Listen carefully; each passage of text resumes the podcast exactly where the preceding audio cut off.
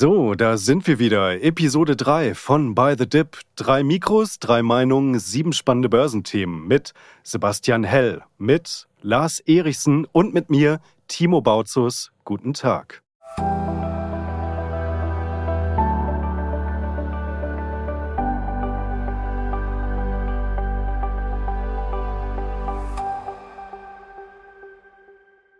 Ja, und du hast wieder alles richtig gemacht, würde ich sagen, dass du dich hier reingeklickt hast in diese Ausgabe. Denn Sebastian stellt heute äh, zur Diskussion, ob Amazon zerschlagen werden sollte.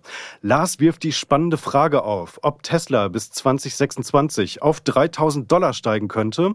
Und ich möchte heute wissen, ob der Nasdaq 100 bis Jahresende ein neues All-Time-High erklimmen könnte. Und dann sprechen wir ebenfalls über die UBS, über Louis Vuitton, über SAP und die beste Kennzahl für Aktien überhaupt. Ja, aber jetzt starten wir rein mit Sebastian. Amazon. Was ist da los, Sebastian? Sollte man den Laden zerschlagen?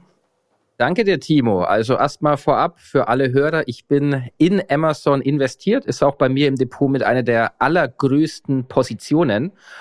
Und wenn ihr mal die News in letzter Zeit verfolgt habt, bei Amazon droht Ungemach. Allerdings weniger seitens der Mitwettbewerber, weil da muss man sich die Frage stellen, gibt es da überhaupt welche? Nein, es ist die amerikanische Handelsbehörde, die FTC, die Federal Trade Commission. Und niemand geringerer als Lina Kahn hat eine Klage angestrebt gegen Amazon, weil der Verdacht naheliegt, ich drücke mich hier mal juristisch ganz korrekt aus, dass Amazon seine Marktmacht ausnützen könnte gegenüber kleineren Mitwettbewerbern. Jetzt ist es an sich eigentlich nichts Besonderes, denn Amazon ist ständig irgendwo im Kreuzfeuer der Behörden und auch von, von Händlern und anderen Wettbewerbstreibern, die, ja, die Amazon verklagen. Aber das Interessante ist, deswegen war aber der Name vorhin wichtig, Lina Kahn. Sie ist die Vorsitzende der amerikanischen FTC, der Federal Trade Commission. Und als sie dort nominiert wurde und dann auch den Posten bekommen hat, hat Amazon eine 25-seitige Stellungnahme eingereicht gegen Lina Kahn. Denn Lina Kahn ist einer der Hauptbefürworter in den USA für eine Zerschlagung von Amazon. Und sie hat, wie es aussieht, auch Rückendeckung von ganz oben von Joe Biden. Denn Joe Biden ist auch eher skeptisch, was die Marktmacht bedeutet, die die großen ja, Internetkonzerne besitzen. Und da ist jetzt wieder das böse Wort im Gange, ob im Rahmen einer solchen FTC-Klage, wenn sie denn erfolgreich sein sollte, Amazon zerschlagen werden könnte. Und da werfe ich heute mal die Frage für euch in den Ring und werde mich dann auch gleich noch eindeutig positionieren.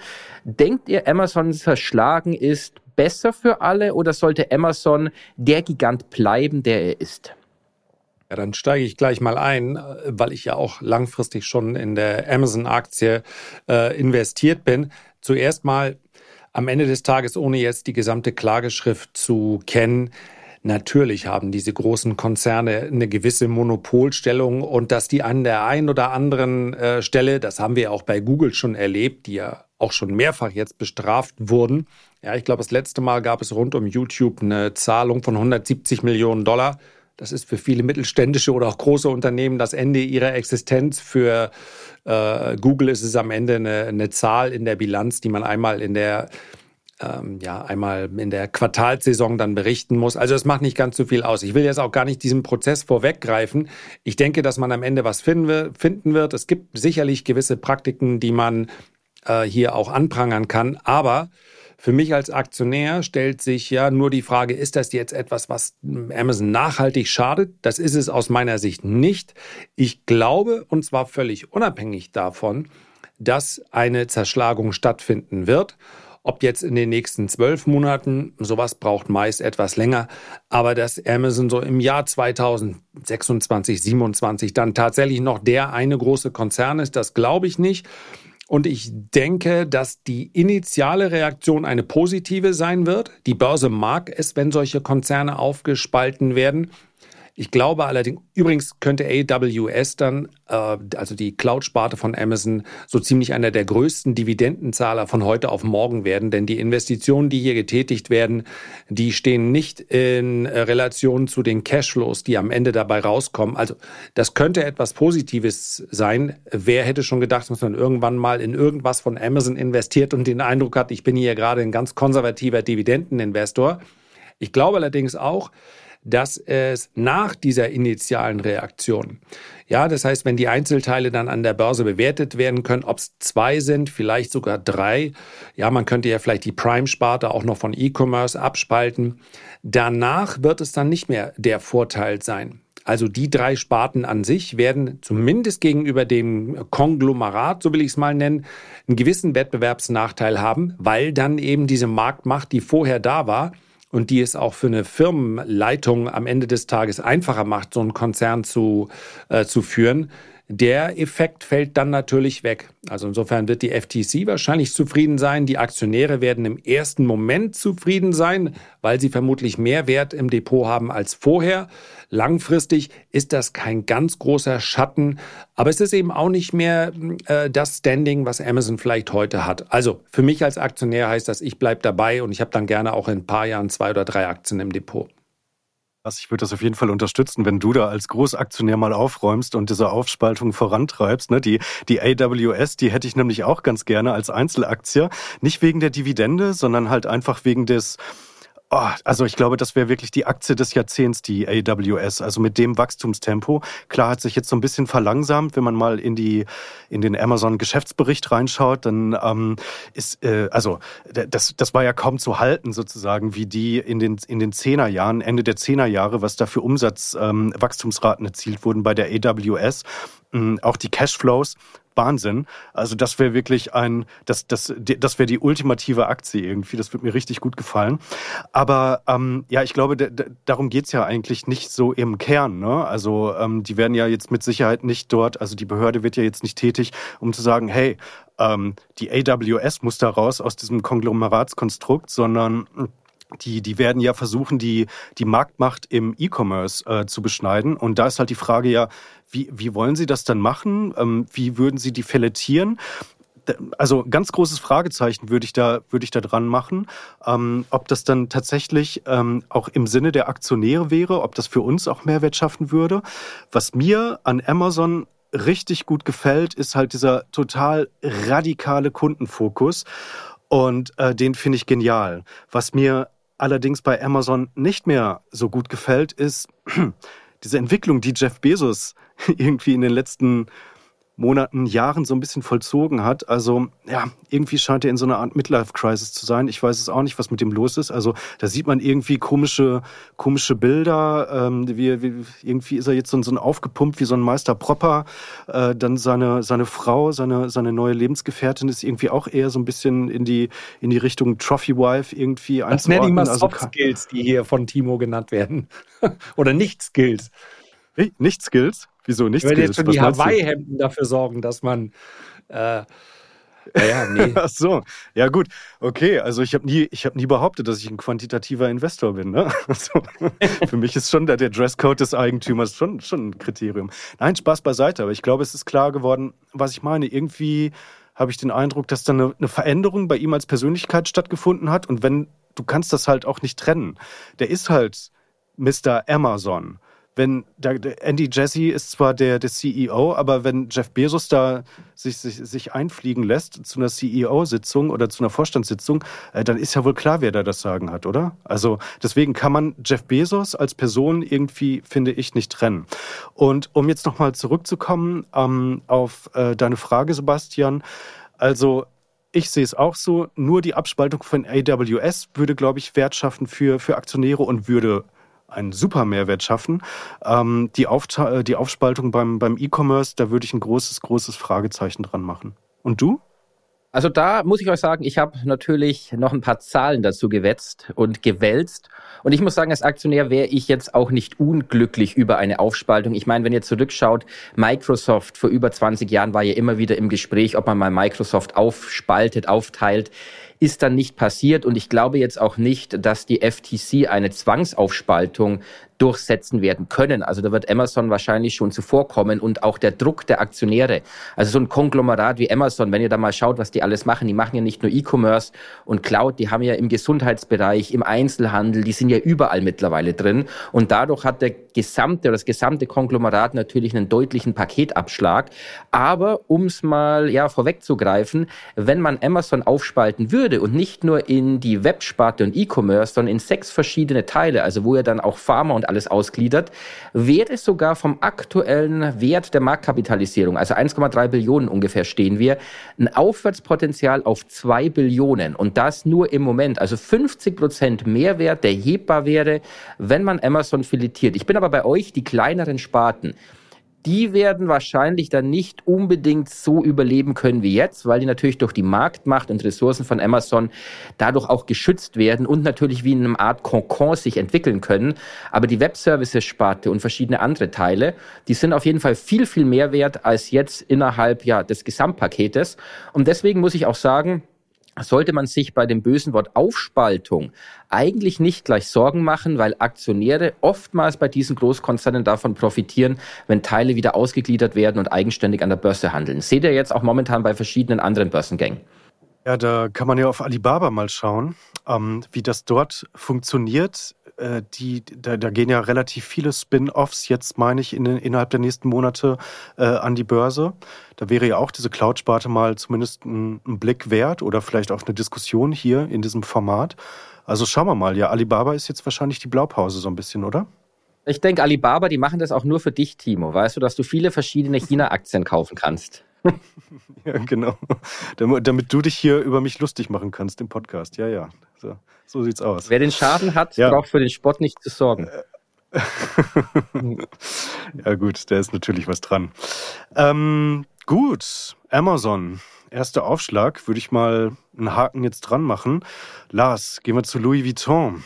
Ähm, Du hast äh, einfach mal in die Runde geworfen, quasi in unsere WhatsApp-Gruppe, hm, ob das vielleicht möglicherweise eine überschätzte Aktie ist. Wie meinst du das?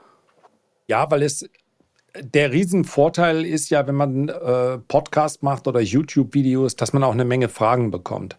Und ich habe so den Eindruck, dass wollen wir uns wieder auf die deutsche Aussprache LVMH oder wollen wir LWMH sagen? Also ähm, wir werden immer ablosen gegen die Franzosen. Lass es uns auf Deutsch aussprechen. Ja. Okay, okay. Bin ich auch dafür. Also die äh, das fühlt sich für mich so ein bisschen so an, als ob die Aktie, ein Hype ist es ja gar nicht, sondern man muss ja sagen, die Aktie ist ja extrem gut gelaufen.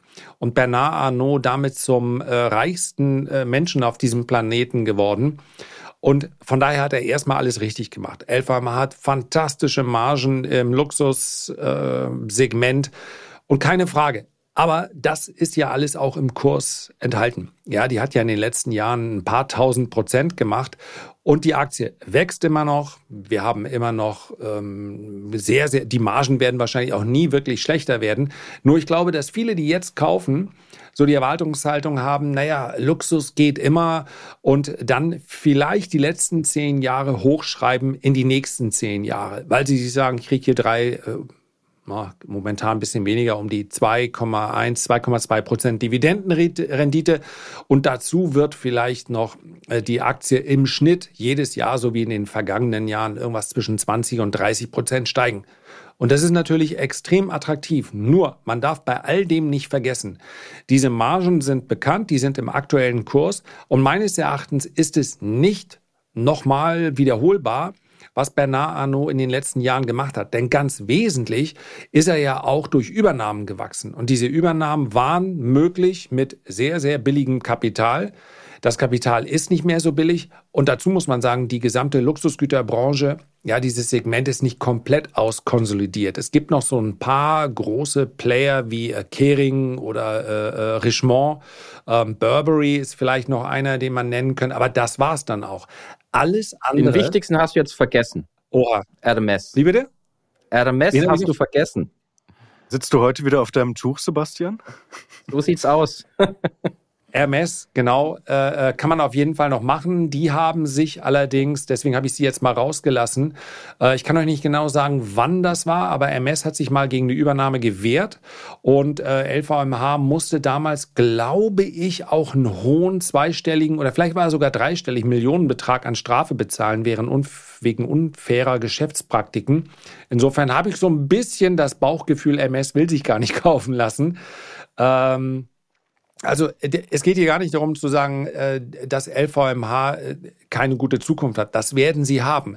Nur es ist völlig normal, dass ein Unternehmen, was so aggressiv wächst Und mittlerweile kauft Bernard Arnault schon mehr oder weniger aus der Portokasse die größten Weingüter in Europa mit auf, dass es jetzt in so eine Sättigungsphase reinkommt. Und dann ist es eben ein gutes, wachsendes Dividendenunternehmen, aber es ist praktisch ausgeschlossen, dass die nächsten, im Prinzip schon die nächsten fünf, die nächsten zehn Jahre so aussehen wie die letzten zehn Jahre.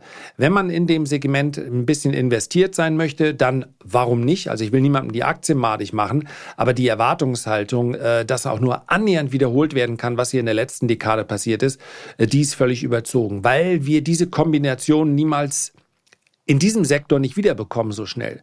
Also du kannst ja nicht nochmal so viele Unternehmen äh, übernehmen, insbesondere deshalb, weil du jetzt auch in der Größenordnung bist, dass bei jeder Übernahme ganz genau hingesehen wird, ob das nicht in Richtung Oligopol dann geht.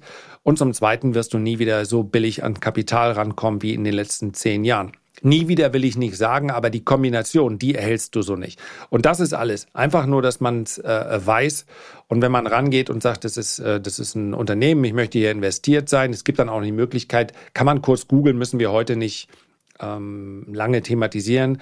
Christian Dior ist auch an der Börse notiert und im Prinzip kann man da LVMH mit einem gewissen Abschlag noch kaufen. Ob der Abschlag sich jemals ausgleicht, das weiß man nicht, der besteht auch schon seit vielen Jahren. Also, das ist alles. So einen kleinen Disclaimer bitte dran.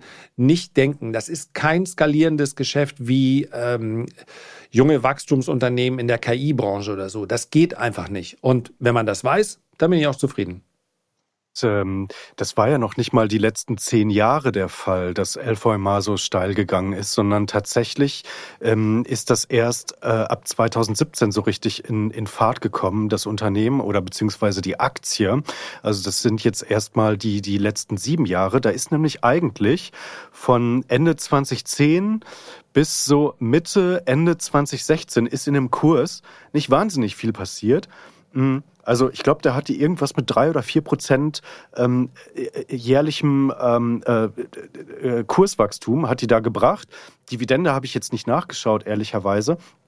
Aber ja, das scheint tatsächlich so zu sein, dass also die Aktie wirklich von dem billigen Geld extrem, extrem ja, die, profitiert hat. Genau. Die Zinsen sind nochmal deutlich runtergegangen und das muss man auch sagen. Und dann hatten wir zwischen 2015 und äh, bis zu im Prinzip kurz vor Corona hatten wir Peak-Globalisierung. Das heißt also, der äh, Anteil der China-Umsätze ist von unter 10 Prozent auf deutlich über 30 Prozent gestiegen. Und das, ähm, das ist natürlich ein extremer Kurstreiber gewesen. Und wer einmal in China war, in Hongkong sieht man es auch schon wunderschön, der weiß, wenn hier einer sagt, äh, die Leute haben Fable für Luxus, aber hier musst du halt nach Saint-Tropez oder sonst irgendwo hin. Naja, wahrscheinlich gibt es das bei euch in der Region auch überall. Aber äh, hier in Glücksburg gibt es auch Gucci-Taschen. Man weiß nur nicht, ob sie echt sind. Also die, äh, das, das Ding ist halt, da ist das ein absolutes Statussymbol. Also äh, China ist ein, ein Land das der Statussymbole schlechthin, zumindest mal die Metropolen. Und auch das muss man eben sagen, auch das ist so nicht wiederholbar. Also ich, ich, ich muss euch widersprechen. Also ich sehe bei LVMH noch viel mehr Potenzial. Also zum einen, was du sagst, Lars, man darf die letzten zehn Jahre nicht fortschreiben, aber das darfst du weder bei LVMH noch bei irgendeiner anderen Aktie. Also diese zehn Jahre mit dem Geld und dem Corona-Boom, da haben die, die Top-Aktien eine Riesenrendite gemacht und die, die es nicht geschafft haben, naja, die werden es auch weiterhin nicht schaffen. Aber wenn ich mir mal das Portfolio von LVMH anschaue, und da muss ich dir auch widersprechen, Lars, was Skalierung angeht. Du willst Chanel nicht skalieren. Du kannst aber den Preis erhöhen. Also wenn du nur mal guckst, wie die Preise und alle weiblichen Hörer, die werden das wissen. Ich bin da von meiner Freundin immer gut informiert. Ich gucke da aber auch gerne immer drauf, wie die die Preise erhöhen. Da ist überhaupt gar keine Rede von Inflation, sondern ist es einfach 50 Prozent mehr und dann zahlen auch alle 50 Prozent mehr für eine Chanel oder Gucci-Handtasche oder was von Louis Vuitton. Also dieses Geschäft, da ist noch lange, lange, lange kein Ende bei den Preiserhöhungen und LVMH ist ein direkter Profiteur natürlich von der wachsenden Mittel- und Oberschicht, von den zunehmenden Millionären und Milliardären. Also wir werden auch wieder in eine Phase kommen, wo Geld billiger wird. Ob es wieder Negativzins geben wird, okay, werden wir sehen. Aber es wird genug Geld geben. Allein schon aufgrund der Staatsschulden werden die Zinsen runtergehen müssen. Und dann wird es viele, viele Leute geben, die eben genau diesen Luxus haben wollen. Und den Luxus bekommst du nur von Louis Vuitton. Den kannst du dir sonst nirgendwo anders kaufen, wenn du eine Louis Vuitton Tasche willst. Und wenn du Chanel willst, musst musst du eben Chanel kaufen. Wenn du Gucci willst, musst du Gucci kaufen. Und wenn du eine spezielle Uhr willst, musst du die kaufen. Und da hat Bernard Arnault einfach das Meisterstück geschafft, dass er viele, viele Trophäenmarken, die Leute haben wollen, in einem Portfolio hat. Und egal, ob das jetzt Mode ist, ob das Champagner oder Alkohol ist, ob das Uhren sind. Und ich sehe auch bei LVMH sogar noch Wachstum. Ich meine, schaut euch mal die, die Luxushotelketten an. Viele laufen defizitär. Wieso die nicht in so ein Portfolio reinmachen? Und ähnlich wie ein Hardrock-Hotel, dass du da spezielle Haute Couture von Christian Dior ausstellst und was weiß ich. Also ich würde sagen, jetzt LVMH bei dem Rücksetzer, den wir gesehen haben vom Hoch von 20 Prozent. Und ich muss auch sagen, LVMH ist bei mir eine relativ große Position neben Amazon im Portfolio. Also ich werde nachkaufen. Ich bin überzeugt, in fünf bis zehn Jahren stehen wir da woanders. Und das ist die klassische Burggraben-Aktie im Sinne von Warren Buffett. Weil du eben einen jahrzehntealten Brand nicht neu machen kannst, sondern den gibt's einfach, den baut dir jetzt keiner so schnell nach. Also ich muss noch einmal einhaken. würdest du denn ja, bitte, mach du erst, Timo. Mach du. Nee, ich wollte nur eigentlich fragen, Sebastian, auf welchem Niveau würdest du nachkaufen? Also wenn du jetzt mal das, die Hochs anguckst bei, bei Louis Vuitton, die waren so bei 900 Euro die Aktie. Aktuell stehen wir so bei um die 700. Und ich würde jetzt dann schon anfangen. Also wenn du mal guckst, so den Chart, so 680 ist so ein bisschen Wider, äh, Widerstand, sei schon Unterstützung mit drin. Also ich würde in den nächsten bisschen Abverkauf noch fünf Prozent tiefer auf jeden Fall die Position ausbauen und bin mir sicher, dass die Aktie wunderbar laufen wird die nächsten Jahre. Also der, äh, äh, sauber aus der Affäre gezogen. Ich höre dich natürlich, aber die Tatsache, ich, für mich ist einfach, die Aktie verzehnfacht sich nicht in den nächsten zehn Jahren erneut. Ich glaube nochmal, dass wir nochmal einen Boom sehen werden und zwar, weil ich glaube, dass wir äh, ein, zwei Jahre, wenn der Crypto-Space nochmal ein bisschen, ähm, ja, der braucht billiges Geld, um Fahrt aufzunehmen und ich glaube, dass Brands dann nochmal unglaublich viel wertvoller werden. Ich glaube, der ganze NFT-Hype wird, den werden wir, den wird es nicht 2.0 oder 3.0 geben. Da ist 99 Prozent Schrott und die meisten NFTs werden ihre Hochs nie wiedersehen. Ich glaube aber, dass Brand-Tokenisierung nochmal ein Riesenthema sein wird. Nur, das ist äh, für mich eine Wachstumsrate 12 bis 15 Prozent. Das ist immerhin noch schneller als der Markt im Schnitt die nächsten zehn Jahre aber äh, nicht eine Verzehnfachung äh, des Wertes. Und man darf auch nicht vergessen, dass am Ende die ganz, ja, ich kann jetzt einfach mich hinstellen und wahrscheinlich wird Luxus weiterhin gut laufen, aber es gab durchaus schon mal gegensätzliche Bewegungen. Und ich finde, dass äh, Luxus auf eine gewisse Art und Weise schon gehypt ist. Ähm, wenn jeder Hans und Franz ähm, auf Instagram jetzt im Moment gerade meint, er muss sich mit irgendwas abbilden oder oh, jetzt habe ich keine Uhr um, sondern nur Stoffbändchen, ja, und das, das kann auch mal äh, sich verändern. Also äh, im Sinne von Reduzierung und so weiter. Aber wie gesagt, ich habe, es war auch gar keine Gegenrede gegen die Aktie. Ich glaube nur, dass sich die Story nicht nochmal wieder so nochmal wiederholen kann in den nächsten äh, zehn Jahren. Äh, wenn ich allerdings Sebastian irgendwann mit MS-Tüchlein sehen sollte, dann ändere ich meine Meinung sofort, weil ich weiß, die Zielgruppe, jetzt ist sie da, da geht noch was. Birkenstock äh, Schlabuffen haben wir ihn ja schon ge gesehen in der ersten Ausgabe. also wohl wahr. Wahr, ja, Sebastian ist auf jeden Fall äh, LVM, LVMH, nee, LVMH wollten wir sagen, LVMH-Fan. Okay, ja, ich kann es nachvollziehen, ähm, dass, dass diese Aktie so eine Strahlkraft hat und äh, dieses Luxussegment also für viele auch so interessant ist. Deswegen ist sie auch bei vielen Privatanlegern im Portfolio, bei mir ähm, allerdings nicht. Und ähm, ich habe es ehrlicherweise auf absehbare Zeit jetzt auch nicht vor, aber nicht, weil ich mh, hm, irgendwelche Gründe jetzt gegen die Aktie vorbringen könnte, sondern weil es halt so viele tolle Aktien gibt, für die ich mich mh, hm, aktuell vielleicht ein bisschen mehr begeistern kann. Das ist der einzige Grund eigentlich. Ähm, LVMH nicht schreiend günstig, aber auch nicht total überbewertet. Ähm, ja, Sebastian, ich sehe es wie du, da ist, da, da ist ja nochmal äh, ein, Retracement, zumindest auf, äh, auf mittelfristige Sicht. Also wenn die nochmal drei bis fünf Prozent runterkommt, dann ist da vielleicht nochmal könnte da noch mal ein bisschen, also sich die Aktie dann auch letztendlich ein bisschen fangen. Aber ich komme mal zu einer Aktie, die eben im Gegensatz zu LVMH null Strahlkraft hat. Also die, die irgendwie unsexy ist bis zum geht nicht mehr. Und zwar die SAP. Also das ist ja ein relativ großer DAX-Wert und ähm, ich habe ihn auch schon mal durchgehandelt bei mir im Portfolio, ähm, 15 Prozent, also war mal kurzzeitig im Satellitenportfolio. Und ich frage mich halt, warum ist das so eine Aktie, die im Gegensatz zum Beispiel zu LVMH ähm, so komplett unter dem Radar durchfliegt, weil eigentlich gibt es durchaus auch Argumente, die für die SAP sprechen würden. Also zum Beispiel, dass die halt einfach äh, 80 Prozent wiederkehrende Erlöse mittlerweile äh, haben, also gut planbare Erlöse, dass die diesen Ums, Umstieg auf ähm, das Abo-Modell, also im Wesentlichen auf die, auf die Cloud, ähm, ganz gut gewuppt haben in den letzten Jahren. Das Cloud-Geschäft wächst auch ganz solide. Dann ist das ja so bei den SAP-Produkten, dass die Wechselkosten relativ hoch sind. Also wenn du die Software da einmal eingeführt hast und mit dem HANA arbeitest oder auch mit der, mit der SAP Cloud, dann ist das ja jetzt als Unternehmen auch nicht so easy peasy, da halt zu sagen, okay, wir steigen jetzt auf was anderes um. Und die zahlen auch noch relativ verlässlich eine Dividende. Keine so unbedingt total große Dividendenrendite, aber die zahlen auf jeden Fall sehr solide und sehr verlässlich. Also da sind auf jeden Fall ein paar Zutaten, die jetzt ehrlicherweise dafür sprechen würden, hey, die Aktie, die ist doch eigentlich irgendwie auch interessant. Und trotzdem ist die wird die irgendwie auch nicht, wenn ich den Aktionär aufschlage, dann lese ich da jede Aktie, besonders immer äh, äh Google, Amazon, Tesla, auch die LVMH, aber von der SAP lese ich da ehrlicherweise nie was. Borussia Dortmund. Borussia Dortmund. Das ist mir in den letzten Wochen aufgefallen.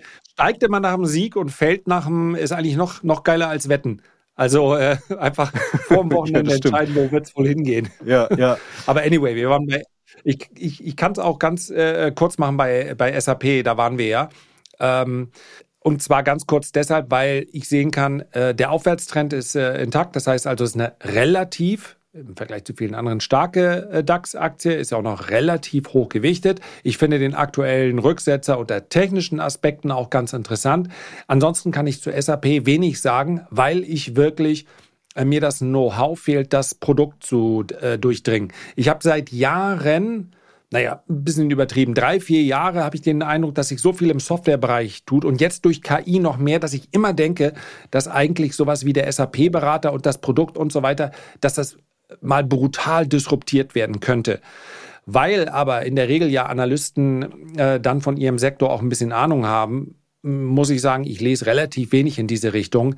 Aber äh, für mich ist SAP, das SAP-Produkt selber ist für mich nicht greifbar genug. Ich lese dann auch Überschriften wie äh, KI, Cloud und so weiter. Aber ich bin, was das angeht, mit einer Meinung heute dazu mal raus, außer Aufwärtstrend intakt, Retracement interessant, keine Meinung zu SAP. Dafür, dass du keine Meinung hast, hast du aber viel gesagt. Ja, ne, das kann ich. also wenn ich mal darf, Timo, ich muss ja. sagen, SAP ist halt deutsch und langweilig. Also zum einen deutsch, weil die im Kämmerchen werkeln und halt auch nicht wie die Amerikaner auf die Kacke hauen. Also das meine ich mit langweilig. Die ist eine Softwareaktie. Ich meine, wir können froh sein, dass wir überhaupt im DAX irgendwas mit Software haben. In diesem Industriemuseum muss man ja fast schon bösartig sagen. Aber wenn du mal Alphabet anguckst oder eine Tesla Elon Musk, also da wird auf die Kacke halt gehauen. Und wenn dann halt die Ziele verfehlt werden, dann verzeiht man es immer wieder den Amerikanern. Aber hier ist man halt dann eher sehr zurückhaltend. Und ich muss auch sagen, wenn du eine SAP anschaust, vor einer Woche etwa kam so raus, dass man jetzt einen KI-Assistenten, der Joule heißt, ins Netzwerk reinbringt für die 300 Millionen Nutzer. Also reichlich spät zur Party. Das hätte man natürlich vollmundiger schon vorher ankündigen können und irgendwie auf diesem KI-Hype mal ein bisschen mitschwimmen und 20, 30 Prozent Koststeigerung rausholen. Also ich bin bei SAP nicht investiert, ich habe es nicht vor. Aber ich muss sagen, wie gesagt, reichlich spät zur Party und ich würde bei KI dann lieber einen breit gestreuten KI-ETF nehmen. Und bei SAP, ich bin da auch bei Lars, ich glaube, es versteht auch keiner überhaupt so richtig diese Software. Also von daher, es gibt spannendere Werte, vor allem im Tech-Bereich. Da muss ich nicht unbedingt eine SAP haben. Ja, okay, nachvollziehbar. Also ja, das ist doch schon mal so ein ganz gutes äh, Stimmungsbild. Aber wie gesagt, vielleicht äh, den Hinweis für die Zuhörerinnen, die, die Zuhörer. Also ähm, Lars hat es ja angesprochen, vielleicht zumindest mal unter technischen, äh, technischen Aspekten da hinschauen. Und wie gesagt, also auch die anderen Argumente, die ich jetzt äh, eingangs angeführt habe. Also es gibt auf jeden Fall nicht so wenig Pro-Argumente, ist zumindest mal ein Blick wert, ist vielleicht nicht, ähm, Entschuldigung für den Ausdruck, jetzt der, der ganz heiße Scheiß, aber ähm, es ist zumindest eine Aktie, die, die irgendwie grundsolide ist und ein, ein großes DAX-Tierchen. Also insofern ähm, Haken dran da auch, glaube ich. Ähm, ja, jetzt haben wir schon über drei Aktien gesprochen. Jetzt bringe ich mal hier so als kleinen, als kleinen Downer, damit die, die Zuhörer auch mal so ein bisschen durchatmen können, bringe ich jetzt äh, meine, meine Börsenkennzahl mal hier mit rein. Also ich habe so ein Thema ähm, mitgebracht. Also letzte Woche hat Lars ja ähm, ein, ein spannendes äh, Buch über Bilanzanalyse vorgestellt und ich wollte dann eigentlich noch schon in der letzten Woche so als Thema mitbringen, hey, dann lass uns doch mal über Börsenkennzahlen sprechen. Und dann haben wir gesagt, ja, das sind ja eigentlich zwei Themen und deswegen bringe ich es jetzt heute unter. Und ich will euch auch gar nicht langweilen, irgendwie jetzt mit einer großen ähm, äh, mit einer großen Einführung, was gibt es denn da jetzt so eigentlich, sondern wir besprechen jetzt heute einfach knallhart, ähm, was ist die beste Aktienkennzahl. Also wenn wir nur eine einzige Kennziffer zur Verfügung hätten, theoretisch, nur eine einzige, die wir uns anschauen dürften, welche würden wir uns anschauen, um halt so einen Eindruck von der Aktie zu kriegen? Und das ist die Fragestellung. Ja, vielleicht, Sebastian, möchtest du mal? Also definiere Kennziffer. Wenn wir ein bisschen auch zu Kennwert gehen, ist das Wichtigste, worauf ich bei Aktien schaue, der freie Cashflow. Also der freie Cashflow ist ja das nach Abzug, was ins Unternehmen reingeht. Und dann hast du natürlich entsprechende, entsprechende Betriebsausgaben und Investitionen und Steuer und was weiß ich. Und irgendwann am Ende bleibt ein bisschen was vom Cashflow übrig. Das ist der freie Cashflow. Und der gehört mehr oder weniger gesagt eigentlich den Aktionären. Das heißt, von diesem Cashflow kannst du dann eine Dividende ausbezahlen, du kannst Aktien zurückkaufen, du kannst irgendwas übernehmen oder du kannst auch Schulden tilgen. Und wenn Unternehmen entsprechende freie Cashflows haben, im Übrigen, wir waren bei LVMH, da ist es so gut 10 Milliarden im Jahr, also ein ordentlicher Betrag. Das war das, wo ihr vorhin gesagt habt, die können aus der Portokasse auch schon teilweise übernehmen. Noch viel krasser auch bei den großen Tech-Konzernen. Also das ist für mich so eine Kennzahl, eine Kennziffer, wo ich sage, wenn ich mich jetzt entscheiden müsste für die allerwichtigste, würde ich immer auf den freien Cashflow gucken. Ja, wenig überraschend kann ich mir natürlich nicht äh, widersprechen. Äh, mit dem, was ich schon in vielen Videos gesagt habe, ist für mich auch der Cashflow entscheidend. Ob man jetzt den Free Cashflow Yield nimmt, das kann man schauen. Man kann auch, wenn man es ein bisschen bodenständiger macht, den Kurs Cashflow.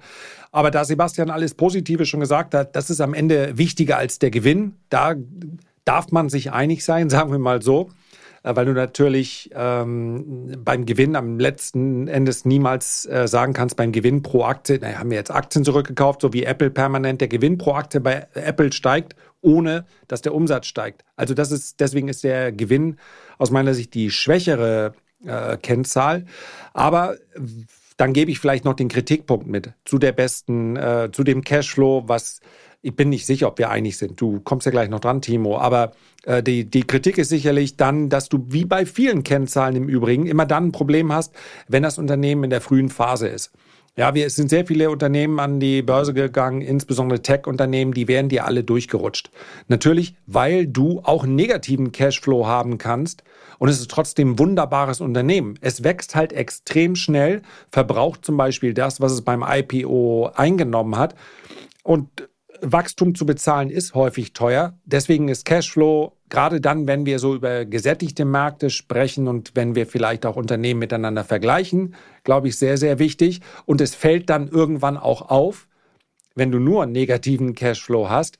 Aber äh, wenn du so ganz früh in diese starken Wachstumswerte rein möchtest, dann kannst du mit, der, mit diesen klassischen Kennzahlen relativ wenig anfangen. Gut. Ähm, ich habe jetzt neulich die SFC Energy äh, bei mir reingekauft. Ich finde, die sind gerade in einem in einer spannenden Phase, de, de, also äh, des Unternehmenszyklus. Die wachsen brutal, also im Umsatz ähm, 25, 30 Prozent jährlich machen kleine Profite, also sie sind schon profitabel, machen kleine Profite, aber Cashflow ist negativ. Also wenn man jetzt nur auf den Cashflow ähm, gucken würde, bei dem Wert, dann, ähm, ja, dann, dann wäre die hundertprozentig raus. Und ich habe mir auch viele Gedanken gemacht. Also wo, worauf ich, ich, ich mag es ich mag's oftmals wirklich sehr, sehr simpel.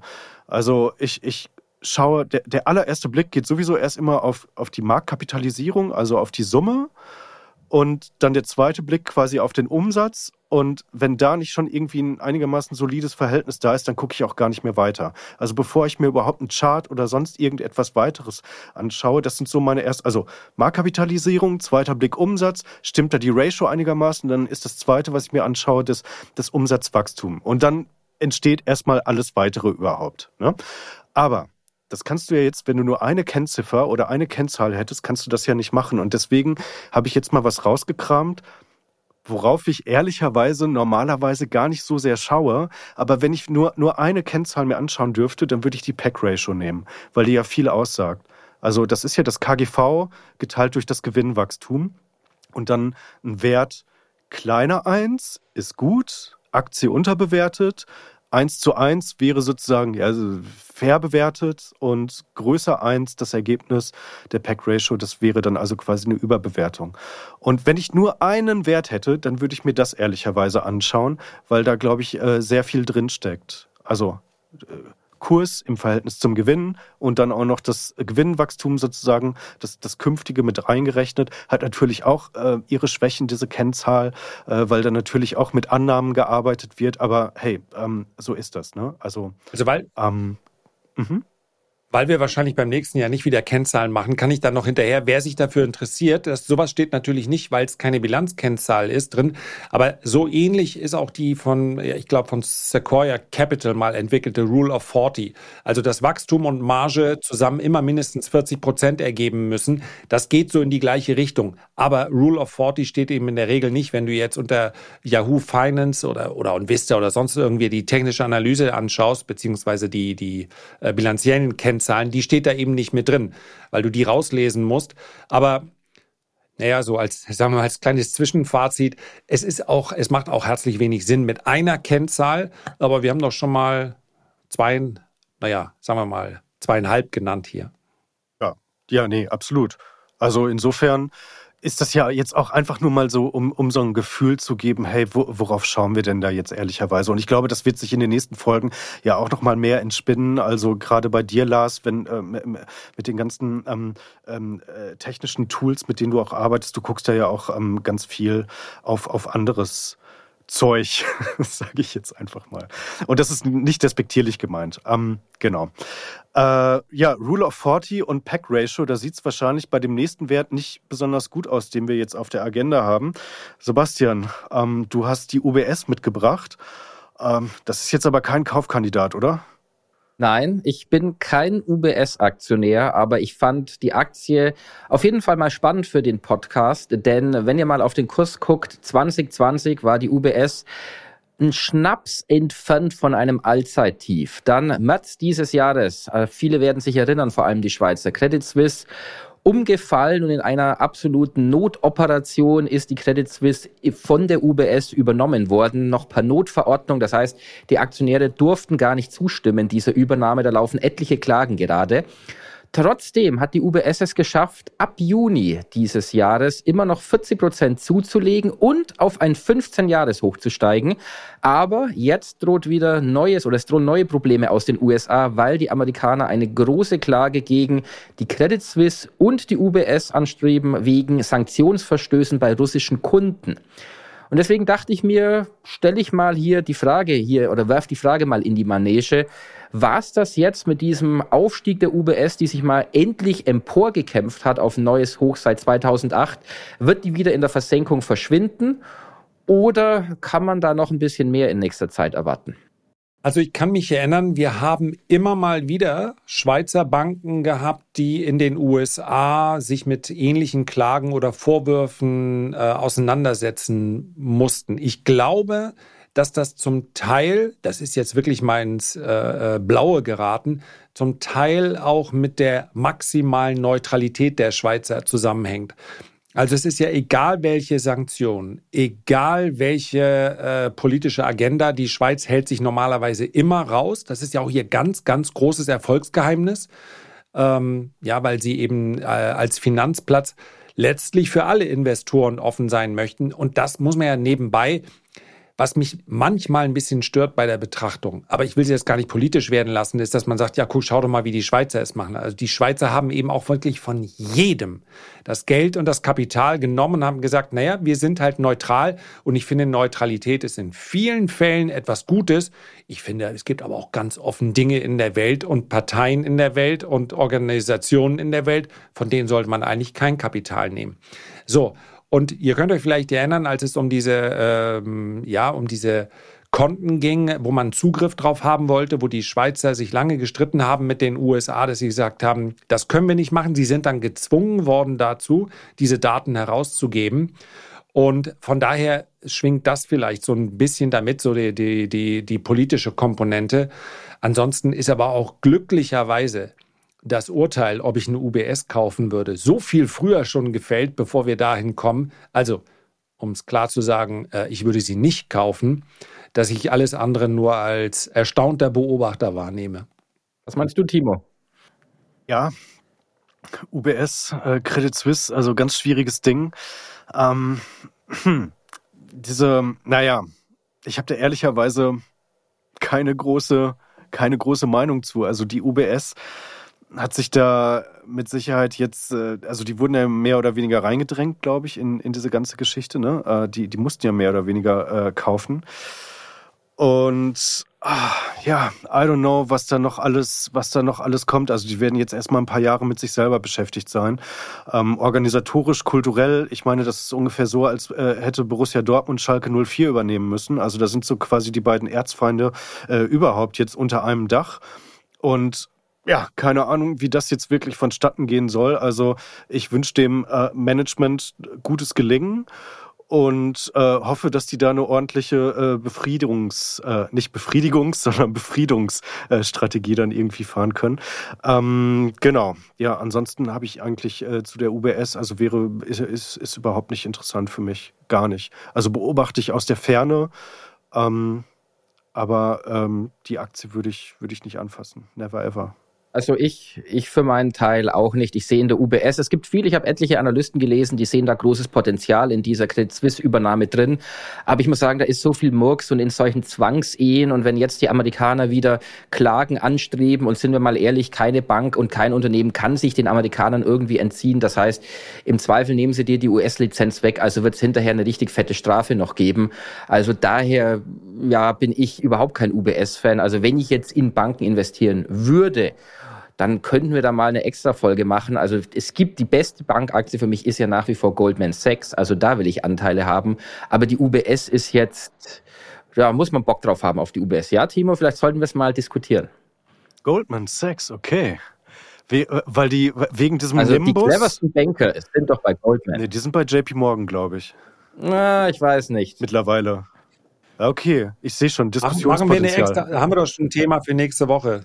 So sieht's aus, genau Lars. Okay, Goldman Sachs. Ich bin für die Commerzbank. Haha.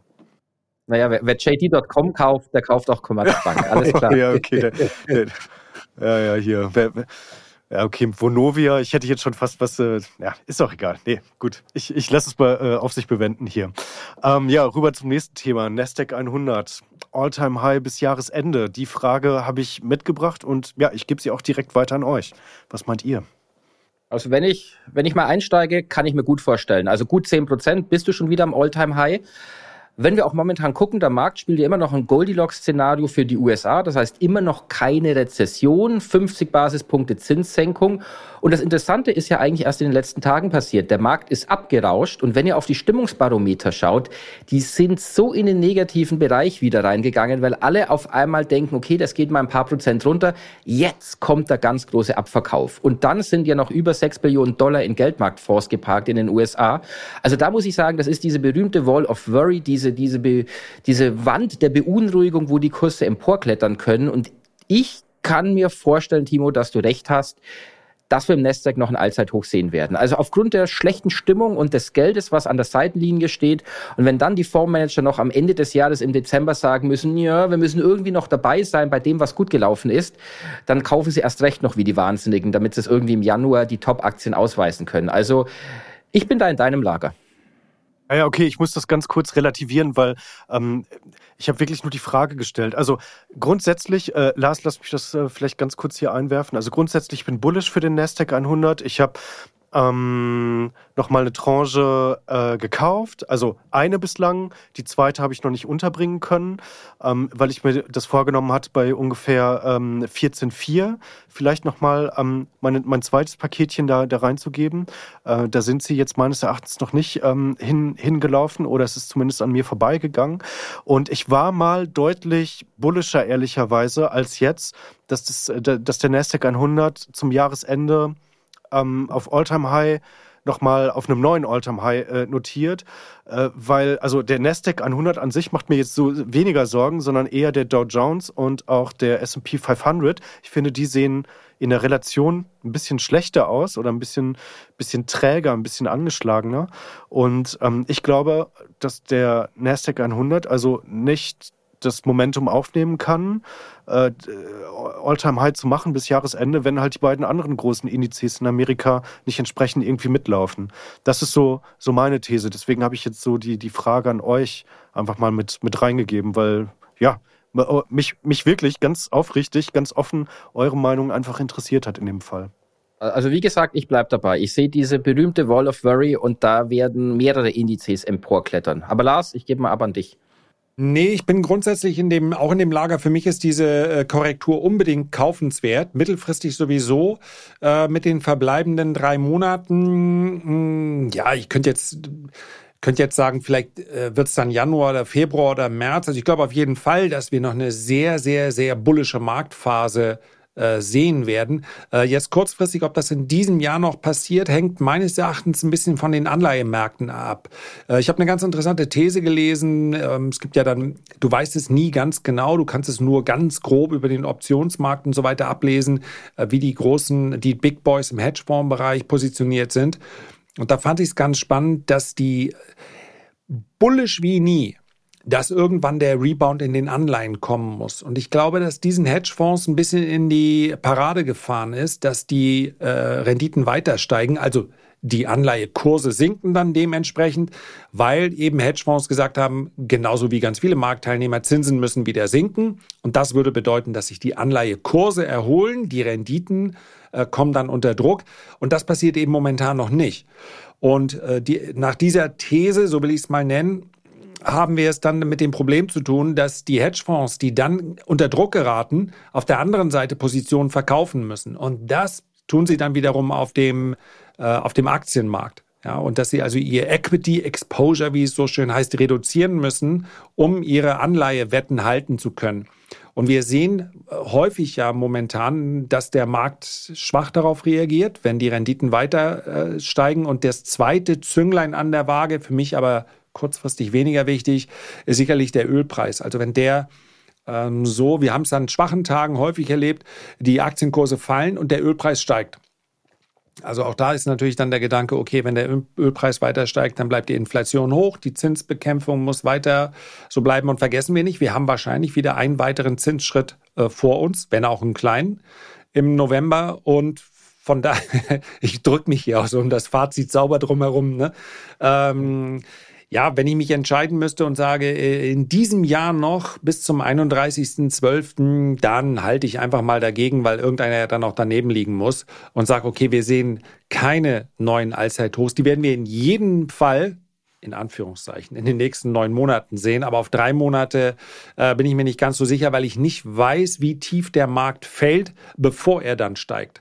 Und also ich glaube, wir haben eine ähnliche Ausrichtung für die nächsten Monate für die nächsten Wochen ist es äh, aus meiner Sicht nicht so ganz eindeutig. Äh, wenn ich dich jetzt da nochmal fragen dürfte, so aus technischer Sicht, glaubst du, dass es äh, wahrscheinlich ist, dass man nochmal unter die 14 runterdippt und vielleicht so in Richtung 13,7 oder sowas läuft? Ja, das wäre das wäre in etwa das äh, Retracement dieser ganz großen Rallye, liegt irgendwo so um 13.500 Punkte. Und ähm, ich habe es mal eingezeichnet, die, im Prinzip ist es seit Monaten eingezeichnet und ich warte drauf, wenn du ja, das ist wirklich ein großes Wenn dann, zwischen 12,8 und 13,5 kaufen könntest. Das wäre meines Erachtens auch eine fantastische Gelegenheit. Ob er dann tatsächlich so tief fällt, ja, mit jedem Punkt, den wir uns von den, so vom aktuellen Niveau aus im Prinzip nach unten entfernen, könnte mehr Abwärtsdynamik aufkommen. So viel ist es ja tatsächlich noch nicht. Also lass mal so sagen, wenn wir dahin kämen, dann wäre es äh, wunderbar für jeden aktiven Anleger und auch für jeden langfristigen Anleger. Dann kriegt er nämlich Tech-Aktien auch nochmal billiger und das ist ja das, was sich ganz viele gewünscht haben. Ja, okay, cool. Also ich hoffe, dass ich noch irgendwie da reinkomme. Also da steht ja die Wahrscheinlichkeit ganz gut. Wie gesagt, also bis, bis 14.4, da ist ja nichts mehr. Äh, wir, meinetwegen müssen wir aber nicht mehr bis äh, 12,8 oder 13,5 in diese Range ähm, reinkommen. Ähm, Genau. Und ich glaube, das können wir jetzt auch äh, letztendlich irgendwie so stehen lassen. Dann schauen wir mal, wie wir da am Jahresende abrechnen können. Sebastian, Alltime High, Lars eher dagegen. Okay, wir schauen mal. Aber Lars, du hast dich zumindest nicht bei Tesla um eine Prognose ähm, äh, gedrückt, sondern du hast zumindest mal die Frage aufgeworfen, bis 2026, glaube ich, 2026 3000 Dollar bei Tesla. Ist das realistisch? Ja, genau. Ich bringe das mal mit und das Jahr bezog sich jetzt auf das Thema, nicht auf die 3000 Dollar. Ähm, ich habe einen ganz interessanten Beitrag gesehen. Und zwar deshalb, weil ja doch viele überlegen an der Börse, naja, ich möchte eben nicht im Jahr durchschnittlich 8% machen, sondern ich möchte ein bisschen mehr machen. Und wie finde ich denn die ganz großen Chancen?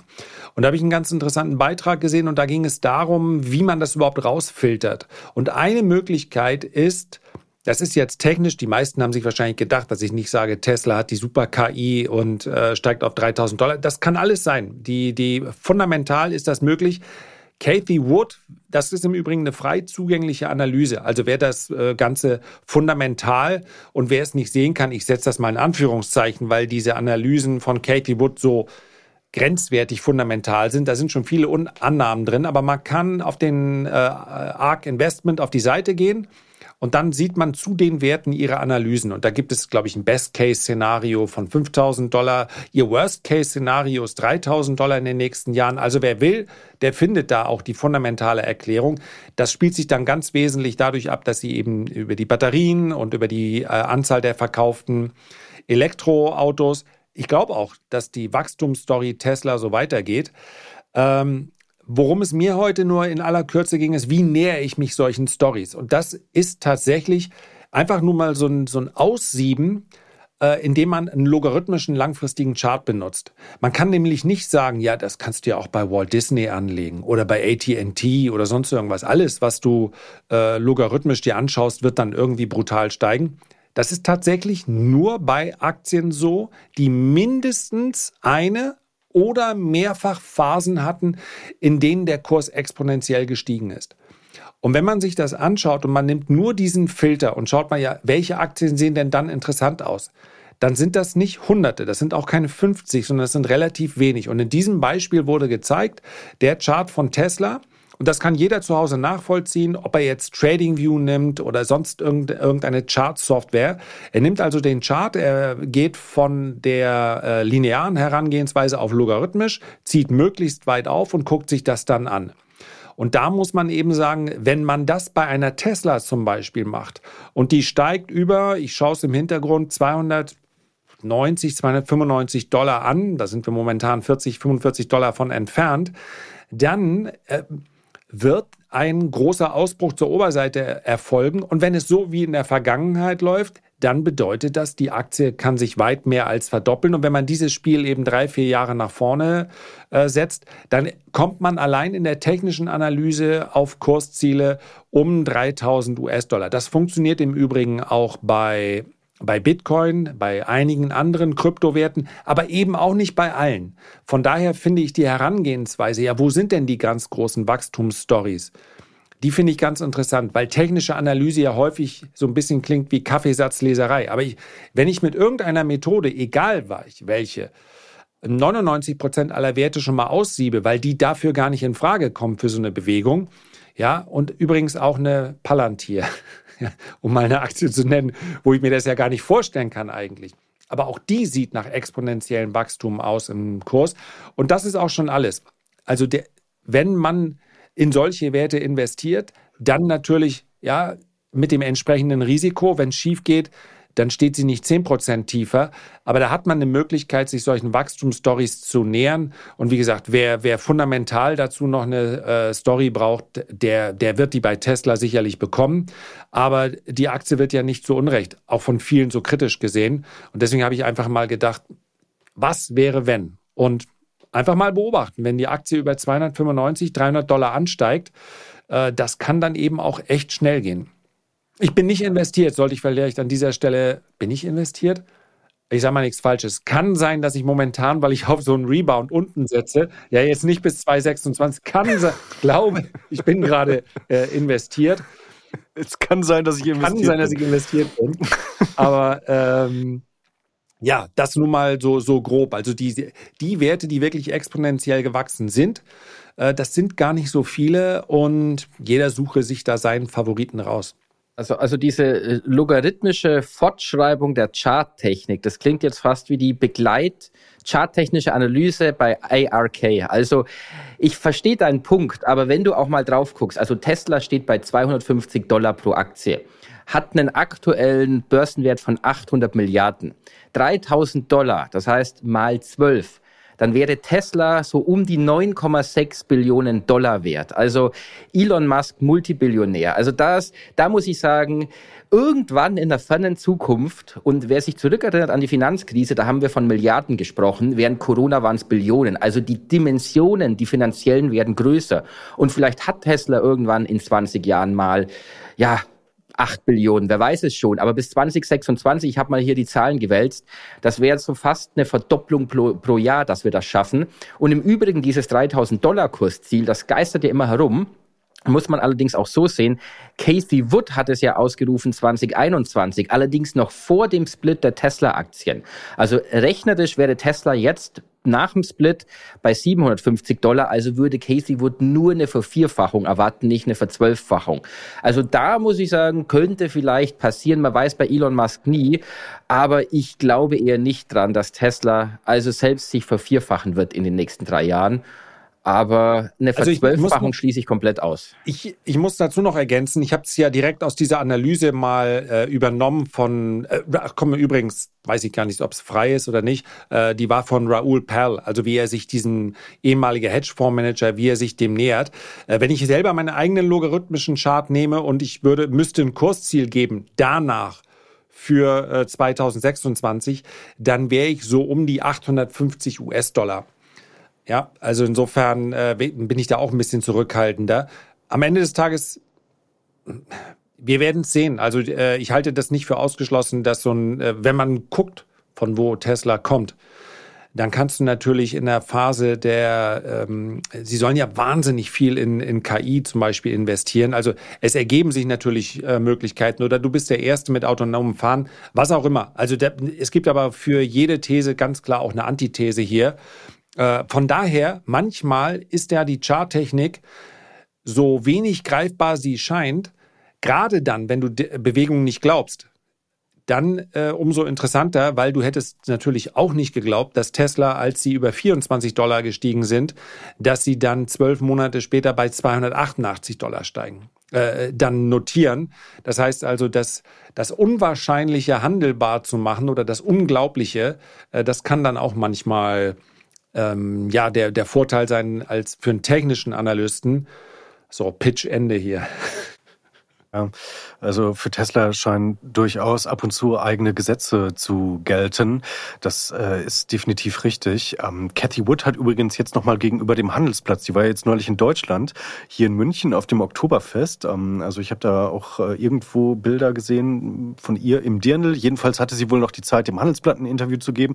Und da hat sie das nochmal bekräftigt. Sie sieht von jetzt an, also auf dem heutigen Niveau, Tesla im Jahr 2027, glaube ich, mm, äh, auf einem deutlich höheren Niveau. Ich glaube, sieben- oder achtfach höher. Und da frage ich mich, hey, wo, woher soll es denn kommen? Also jetzt nur mal fundamental unterfüttert, weil der Konsens der Analysten ähm, für den Umsatz von Tesla ist fürs Jahr 2027 bei 200 Milliarden ähm, Euro. Ich bin, ich bin jetzt bei Euro, ähm, weil, weil äh, das der Wert ist, den ich, den ich, also ich weiß jetzt nicht, wo, wo das dann äh, wäre, vielleicht 220 Milliarden US-Dollar oder so. Jedenfalls, ähm, wäre das ein Multiple, was irre wäre. Ähm, ich glaube, das wäre ein KUV von 30, also sehe ich gar nicht. Und ich weiß auch nicht, woher es kommen soll. Also sie geht ja dann augenscheinlich davon aus, die Cathy Wood, dass äh, Tesla nochmal einen irren Umsatzhebel irgendwo hat. Also dass dann die vielleicht äh, KI oder das autonome Fahren da irgendwie in den nächsten Jahren, dass da irgendwelche Services ähm, nochmal an den Start kommen bei Tesla, die dann halt unglaublich viel neuen Umsatz damit reinspülen. Und das sehe ich gar nicht. Weil das autonome Fahren ist flächendeckend irgendwie noch nicht so richtig ausgerollt und nur weil Elon Musk jetzt ready to rumble ist, heißt das mit Sicherheit nicht, ja, ähm, dass, dass äh, die, die Behörden in den USA da ihm alles durchwinken und grünes Licht geben, ähm, wie es dann dem, dem feinen Herrn beliebt. Ähm, also das, das halte ich dann für ziemlich äh, zweifelhaft. Ich glaube aber trotzdem, dass gute Chancen bestehen, dass Tesla in die, mindestens mal in die Top 3 der wertvollsten Konzerne der Welt äh, aufrückt, also vielleicht sogar in Dimensionen, die aktuell äh, Apple hat. Das, das halte ich durchaus für, für, für möglich. Ähm, weil sie halt wirklich sehr innovativ sind. Er hat ja jetzt neulich auch auf einer Keynote gesagt, dass sie halt die klügsten Leute äh, absaugen vom Markt. Also da wollen, glaube ich, ähm, ganz viele Softwareleute insbesondere auch hin. Und das ist ja dann auch, ähm, also die Strahlkraft von dem Unternehmen, von der Brand, auch von ihm äh, als Persönlichkeit, die ist natürlich enorm. Und insofern kann ich dann natürlich äh, jeden verstehen, der äh, was drauf hat und dann sagt, ja, das ist ein Unternehmen, wo ich gerne hinwechseln möchte. Also das ist mit Sicherheit in diesem War for Talents, der vorherrscht, mit Sicherheit nicht so verkehrt. Also insofern, Fazit, ja, die Aktie wird wahrscheinlich in den nächsten Jahren nochmal äh, deutlich höher stehen, als sie ähm, als es heute der Fall ist, dass äh, sich das irgendwie versiebenfacht, verachtfacht oder sonst wie, wie jetzt irgendwie zum Teil dann von Cathy Wood wild rum prognostiziert wird, das sehe ich jetzt ehrlicherweise nicht. Da musst du auch sehen, Cathy Wood ist ja auch Verkäuferin. Also natürlich ist ja. da immer alles sehr, sehr positiv. Aber bei Tesla, wie du gesagt hast, da gibt es auch eigene Gesetze. Also Elon Musk, wir hatten es in der letzten Ausgabe oder davor, ist ein unglaubliches Marketing-Genie. Also wenn er der Welt jetzt verkauft, er hat den nächsten KI-Supercomputer, dann halte ich da auch eine Verdopplung für schnell möglich. Aber so aus dem Stand jetzt eine Verzwölffachung, das ist schon total oben drüber. Aber dass Tesla höher steht, ist absolut möglich in den nächsten Jahren. Oder dass es sich halbiert. Also ich finde, Elon Musk und Tesla sind so ein unberechenbares Wesen. Das ist wie so ein, so ein Ritt auf dem Bullen. Mir fällt die legendäre Szene ein, dass vielleicht zum Abschluss äh, Helge Schneider in dem Film Texas, als er mit dem Sombrero-Hut auf dem Fahrrad sitzt und dann kommt jemand vorbei und er sagt, fragt ihn, ja, wer bist du denn? Und er sagt, ja, ich bin Gott, ne? Und vielleicht steht Elon ja eines Morgens auf und klärt uns, äh, erklärt uns, wer er wirklich ist. Und ich sag dir, also, wenn du Gott als CEO hast, dann, oh, jetzt dürfen wir die Folge nicht mehr in Bayern aus. Das ist nicht blasphemisch gemeint. Also lassen wir das. Äh, spannend bleibt es allemal. Gott wird sich den Cage-Fight mit Mark Zuckerberg aber trauen, glaube ich. ja, das stimmt. Das könnte ein Indiz sein. Äh, man, äh, Gott würde nicht mit hier, ich habe Rückenschmerzen, daherkommen, glaube ich. Ja, gut, okay, lassen wir das, bevor wir wirklich in, in Bayern gebannt werden. ja, dann ähm, schöne Folge. Vielen Dank euch beiden. Äh, Sebastian, du hast auf jeden Fall schon mal ein Thema für die nächste Episode. Also äh, Goldman Sachs äh, sollten wir unbedingt machen. Fände ich spannend. Und ja, wie gesagt, ähm, vielen, vielen Dank euch und einen schönen Tag euch. Das wünsche ich auch allen. Bis nächstes Mal. Macht's gut. Bis dann.